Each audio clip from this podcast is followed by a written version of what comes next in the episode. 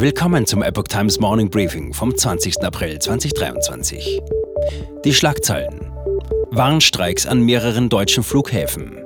Evakuierungsaktion abgebrochen, Lage im Sudan ungewiss. UNICEF warnt, Vertrauen in Impfungen für Kinder weltweit gesunken. Und unser Fokus heute Morgen, ein neuer Untersuchungsausschuss zur Cum-Ex-Affäre nimmt Kanzler Scholz ins Visier.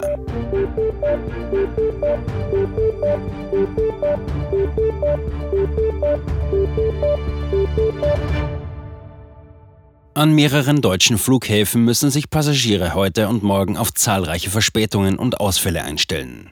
An den Flughäfen Düsseldorf, Hamburg, Köln, Bonn haben in der Nacht zweitägige Bahnstreiks begonnen. In Stuttgart soll ein ganztägiger Ausstand morgen folgen. Nach Darstellung der Flughäfen und von Verdi müssen Passagiere mit Verzögerungen und vielen Flugstreichungen rechnen. Es streiken die Beschäftigten im Luftsicherheitsbereich, in der Fluggastkontrolle, der Personal- und Warnkontrolle und in Servicebereichen. Beim Warnstreik geht es um die Zeitzuschläge für Nacht-, Samstags-, Sonntags- und Feiertagsarbeit sowie eine bessere tarifliche Regelung zur Entlohnung von Überstunden. Bei der Deutschen Bahn kommt es morgen ebenfalls zu bundesweiten Streiks. Die Bundeswehr hat eine Evakuierungsaktion für rund 150 deutsche Staatsbürger im Sudan abgebrochen. Grund seien anhaltende Kämpfe in der Hauptstadt Khartoum. Drei Airbus-Militärtransportflugzeuge seien aus Sicherheitsgründen nach Deutschland zurückgekehrt. Trotz einer zuvor angekündigten Feuerpause kam es in Khartoum zu Luftangriffen und Artilleriegefechten. Am Abend bezeichnete Bundeskanzler Olaf Scholz die Lage vor Ort als schwierig und bedrohlich. Für die im Sudan lebenden Deutschen bleibt die Lage weiter ungewiss. Auch andere Nationen, die auf eine kurze Waffenruhe am Mittwoch zur Rettung ihrer Staatsbürger gehofft hatten, mussten ihre Operationen abbrechen. Die Unionsfraktion im Bundestag plant einen Untersuchungsausschuss zur Cum-Ex-Steueraffäre, der sich besonders auf Bundeskanzler Olaf Scholz konzentrieren soll. Scholz, der früher Bürgermeister von Hamburg war, hat schon zweimal vor einem Untersuchungsausschuss dazu ausgesagt. Es geht um einen möglichen Steuererlass für die Warburg Bank. Seit 2020 untersucht ein Ausschuss in Hamburg die Cum-Ex-Steuergeldaffäre. Er will herausfinden, warum der Hamburger Senat und die Steuerverwaltung Millionen an Steuern verjähren ließen und ob dies zugunsten der Bank und zum Nachteil der Hamburger Bürger geschah. Zwischen 2013 und 2017 gab es bereits einen Untersuchungsausschuss im Bundestag zum Cum-Ex. Damals lag der Fokus auf den Ursachen dieser Geschäfte und ob der Bund rechtzeitig Maßnahmen hätte ergreifen können.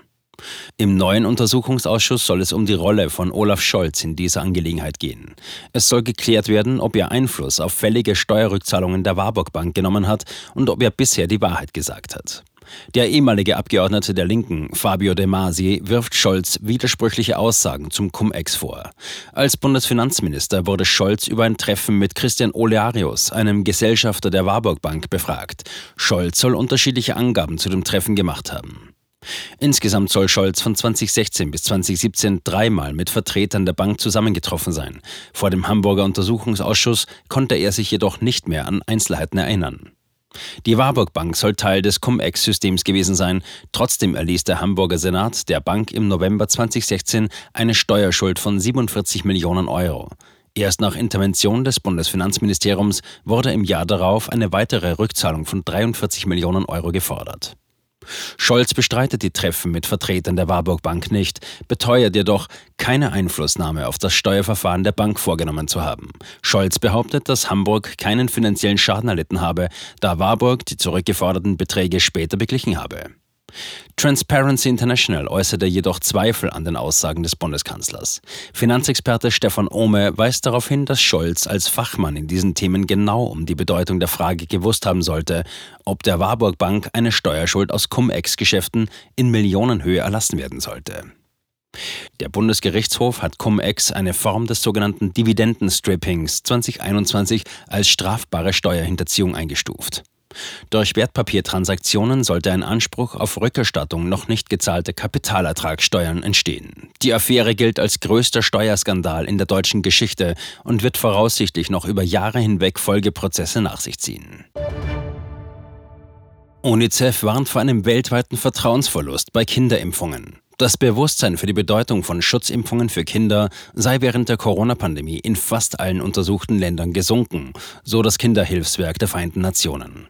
In dem heute veröffentlichten Bericht steht, dass das sinkende Vertrauen mit dem größten anhaltenden Rückgang bei Routineimpfungen von Kindern seit 30 Jahren einhergeht. Zwischen 2019 und 2021 wurden rund 67 Millionen Kinder nicht ausreichend gegen schwere Krankheiten geimpft. Die Durchimpfungsquoten sanken laut UNICEF in 112 Ländern. In den meisten Ländern gaben vor allem Personen unter 35 Jahren sowie Frauen an, dass ihr Vertrauen in Routineimpfungen für Kinder seit Beginn von Corona eher abgenommen habe. UNICEF identifiziert die zunehmende Impfskepsis als großes Problem. Die Ursachen seien unter anderem Unsicherheit über den Umgang mit der Pandemie, weit verbreitete Desinformation, ein schwindendes Vertrauen in Fachwissen sowie eine scharfe politische Polarisierung.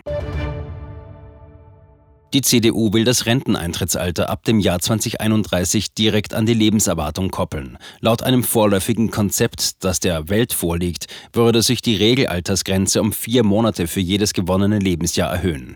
Vorgesehen ist zudem ein neues, staatlich gefördertes Standardprodukt für die private Altersvorsorge, das die Riester-Rente ersetzen soll.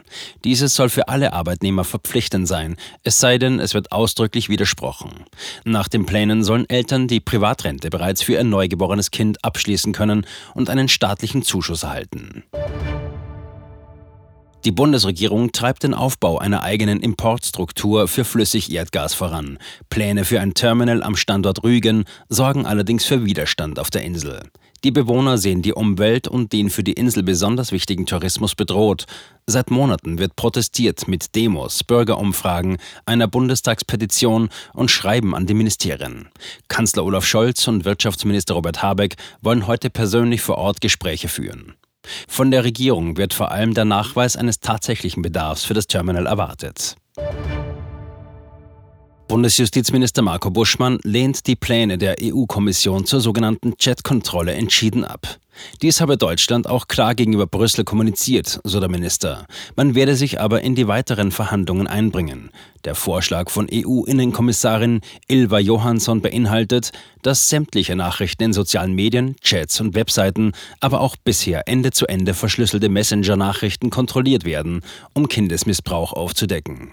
Bürgerrechtsorganisationen sehen darin einen Versuch, die Kommunikation im Netz inklusive verschlüsselter Nachrichten zu überwachen. Das war das Epoch Times Morning Briefing mit Alexander Sieber. Die Epoch Times steht für Aufrichtigkeit und Neutralität im Journalismus.